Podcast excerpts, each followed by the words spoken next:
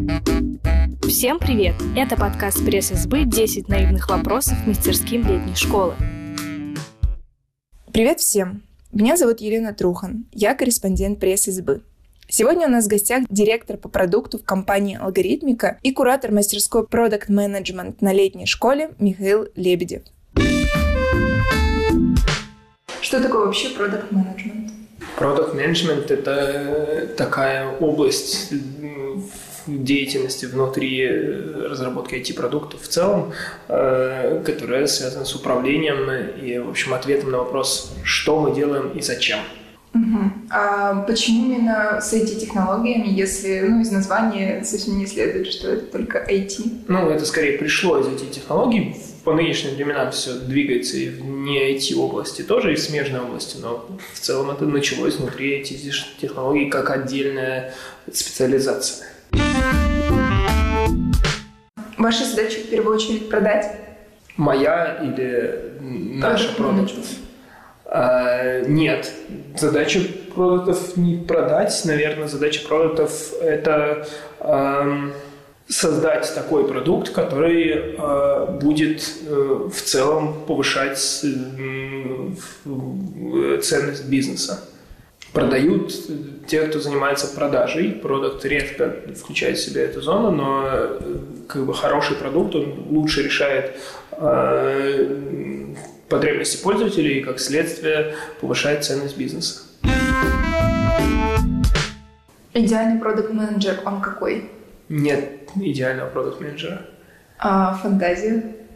Ну, в смысле, э, идея моя в том, что э, не существует одного портрета идеального продукт-менеджера. Это включает в себя очень много разных компетенций, которые очень редко сочетаются в одном человеке, а некоторые прямо противоположные. Например, э, идеальный продукт-менеджер так прям очень э, плотно понимает все чувства команды старается команде сделать как можно лучше, и при этом идеальный продукт менеджер э, очень хорошо понимает, что нужно в настоящий момент бизнесу, и э, ни перед чем не остановится для того, чтобы достичь цели бизнеса. Э, как легко видите, это два противоречащих как бы, свойства. Э, конкретный человек либо в одну, либо в другую сторону склоняется. Ну хорошо, какими компетенциями должен обладать продукт-менеджер, чтобы быть успешным, скажем так? Надо подумать. Это длинный ответ. Чтобы быть успешным, продукт-менеджер должен, должен всегда э, уметь становиться на разные стороны э, мысленно. Он должен становиться пользователем, если нужно, он должен становиться э, генеральным директором, если нужно, должен становиться разработчиком или дизайнером. Это не значит, что он должен уметь э, писать код или уметь э, создавать интерфейсы, но значит, что он должен понимать, как э, эту часть процесса воспринимают разработчики и дизайнеры. Вообще хороший продукт, ну, хороший менеджер в целом, особенно хороший продукт, он э, выступает таким связующим звеном и всегда умеет э, на сторону пользователя, на сторону бизнеса, на сторону команды. А идеальный продукт, хороший продукт э, очень хорошо представляет себе рынок, на котором он работает, тренды, где какие движения, э, технологии, э, людей и знает, где найти правильных людей, где с ними общаться э, и как затащить их себе в команду. А пользователи, опять же, то, чем они сейчас интересуются, начинают интересоваться, таким образом не пропускают никакие изменения, которые бы его продукт сделали э, бесполезным. Хороший продукт обычно на практике имеет очень серьезный бэкграунд в одной из технических областей, которая связана с его деятельностью, будь то разработка, опять же, дизайн или аналитика, но что-то из этого, скорее всего, он оттуда пришел. Э, это дает ему возможность в этой зоне не совсем как бы грамотно ставить задачи а, и, соответственно, подтягивать оставшиеся. Хороший продукт – это очень хороший коммуникатор. А, в принципе, а, хороший продукт должен а, уметь с каждым говорить на его языке, это то, что я, кажется, уже сказал, и должен понимать, когда возникает коммуникационная проблема между командами или между продуктом и пользователями, и эту проблему решать, даже не бояться таких проблем. Это прям критическое свойство, без него стать хорошим продуктом невозможно. Э, еще хороший продукт не боится ошибок. Ну, вообще бояться ошибок не нужно, но в продукте ошибки – это особенно частая история, и боязнь их ведет к очень большому количеству неверных решений. Например, ну, хороший продукт будет каждую свою идею подвергать сомнению изначально, и тестировать, понимать, что на самом деле ошибка может случиться, и, встретив ошибку, использовать ее как точку роста, а не как э, повод для депрессии. А как тестируется решение, идея? Очень большим количеством разных способов. Идеи могут тестироваться разговор, коридорным образом, разговорами с э, другими пользователями, можно э, разговаривать и нужно разговаривать с экспертами, когда у вас уже есть какой-то работающий интерфейс или хотя бы макет какого-то интерфейса, э, можно проводить тестирование на живых пользователях и проверять, что, э, как они этим пользуются или не пользуются. Э, естественно, когда есть уже готовая система, там а, обычно возникает такая модель, которая называется АБ-тест, когда аудитория в продукта делится на равные э, случайные выборки, или, соответственно, одной выборке показывается один продукт, другой другой, и дальше сами выборки не знают о том, что они являются тестовыми, и э, дальше замеряются просто некоторые ключевые показатели на этих выборках, в зависимости от того, где показатели лучше, тот продукт, и, и ну, в ту сторону продукт дальше развивается. А правда, что уже цифровые продукты сами формируют моду, желание покупать, а не потребитель или там бизнес э, заказывает, что он хочет?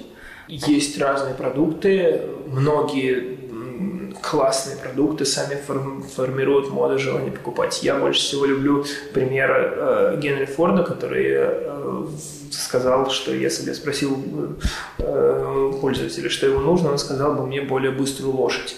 Генри Форд дал пользователям автомобиль ну, широкого потребления. Не он его изобрел, но он сделал из этого продукта. Он сделал из этого что-то, что стало в каждом домохозяйстве использоваться э, через удешевление стоимости производства.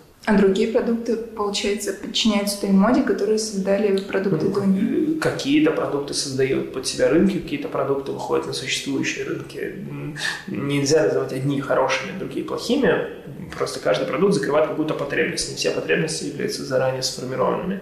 Некоторые потребности формируются самим продуктом. Ну, после того, как он появляется, становится понятно, что эта потребность э, была, и можно, можно закрыть.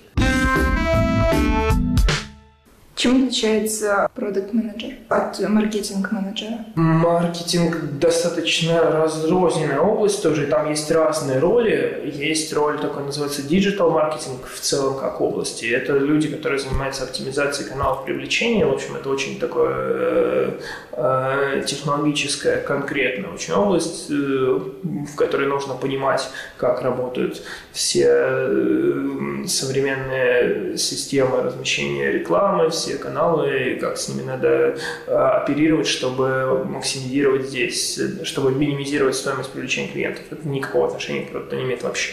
А есть роль, которая называется, ну, которую проще определять как э, э, продукт маркетинг, когда ну, это люди, которые занимаются упаковкой э, продукта, то есть э, формированием э, и формулированием ценностей для клиента, и э, созданием э, креативов в целом направленных именно на, на донесение этой ценности до клиента и э, так далее. И это область, которой э, продукту было бы очень здорово быть знакомым. Э, вообще многие продукты склоняются к тому, что вот это мы сделали продукт, он продается, это как бы нас не касается. Это очень плохой подход, потому что продукт, который не продается, столь же бесполезен, как и тот, который не существует, или тот, который не работает. Если вы не можете, ну, продается не обязательно за деньги, но главное, тот продукт, который не может выйти на свою аудиторию, это плохой продукт. И э, продуктовый маркетинг как, как область человеческой деятельности – это часть продуктового менеджмента, мне кажется. А почему нельзя придумать русские названия, ну, названия на русском языке для всех? А можно? Почему нельзя? Почему тогда все пользуются исключительно... Все пользуются, как бы это же язык, все пользуются теми названиями, которые всем понятны. Э, люди говорят друг с другом на том языке, который им понятен. Эта область в целом очень интернациональная, и э, она более-менее параллельно развивается в России и не в России. Ну, понятно, что мы там немножечко отстаем, но, но не очень сильно в IT-менеджменте в целом. В, поэтому естественным образом перетекают к нам все э, названия и очень адаптируются. У нас нет никакой, ну, никакого здесь барьера, не возникло никогда своего языка для описания деятельности в технологических командах в целом. Лучше быть продукт-менеджером в стартапе или в крупной компании? Каждому лучше что-то свое. Я работал продукт-менеджером в стартапе, в крупной компании. Это совершенно разный опыт. В обоих ситуациях есть плюсы, есть минусы. Какие плюсы в какой? Ну, в крупной компании эм, крупная компания хороша высокой степенью специализации. Под каждую задачу как бы находится свой э, выделяются свои люди, которые делают ее на очень высоком уровне. И, в принципе, это позволяет каждому, в том числе продукту, сосредоточиться на тех вещах, которые ему наиболее интересны. И э, достичь в них э, некоторого э, некоторого предела. Ну, предела достичь нельзя, но в целом достичь мастерства. Э, если хочется человеку как бы в одну конкретную область максимально вложиться, максимально отточить свой скилл, это хороший э, зон приложения сил. В стартапах, с другой стороны, э, все делают все, Э, зоны ответственности сильно размыты, и э, большое количество задач как бы попадают на людей, которые в каких-то смежных областях специализируются, а это вот некому забрать. И это дает возможность для роста своей компетенции вширь, то есть э, для того, чтобы учиться не максимально оттачивать определенный навык, а делать новые вещи, которые ты раньше не делал. И кругозор сам по себе для продукт-менеджера тоже очень важен. Это то самое умение говорить с разными специалистами из разных областей, которые приходят, если ты эти области как бы сам руками потрогал. Угу. А ты в итоге в какой остался? Я не могу сказать, что какой-то остался. Я, в общем, э, расту, развиваюсь как-то. Ну, э, я в настоящий момент работаю в стартапе, который потихоньку превращается в корпорацию. Ну, мой функционал в целом довольно сильно уже отличается от продукта, потому что я э, как бы, директор, и там возникают новые бизнес-задачи, которых у продукта чаще всего нет. Почему, допустим, продукт-менеджеры компании не всегда пользуются теми продуктами, которые они развивают? То есть, э, скажем, эм, в офисе Яндекс очень часто можно увидеть людей с айфонами, но не с их новыми Яндекс-фонами. Ну, думаю, что те люди, которые работают в команде, которые делают Яндекс.Фоны, пользуются Яндекс.Фоном, иначе они вряд ли в ней работают. А, с другой стороны, в защиту тех, кто этого не делает, хочу сказать, что продукту чрезвычайно важно представлять себе рынок тренда на нем и пользоваться конкурентными продуктами тоже. А, просто для того, чтобы понимать, какие возможности им упущены, куда развиваются эти продукты и где еще можно чего сделать. Вообще анализ рынка анализ конкурентов – это один из основных источников гипотез и источников роста для собственного продукта. А то, что вы не пользуетесь своим продуктом, это никак не как не, не накладывает плохую репутацию на продукты? Ну, я не знаю, что такое репутация на продукты применительно к использованию продуктов, но есть очень хороший принцип в IT-разработке, прошу прощения еще раз за англицизм, называется eat your own dog food, когда э, команда должна э, по максим, максимально возможным образом использовать тот продукт, который сама и производит. Это считается, что этот принцип очень э, помогает для развития этого продукта. Ну, то есть все сами на себе испытывают все пользовательские боли, помогает как раз для того, чтобы в пользовательскую шкуру как бы себя облечь. Я уверен, что этот принцип правильный, я сам его стараюсь применять во всех э, ситуациях, когда он применим. И, э, соответственно, считаю, что, конечно, э, продукт должен пользоваться собственным продуктом э, по возможности, если этот продукт, если он в целом решает ту задачу, которую продукт пытается решить.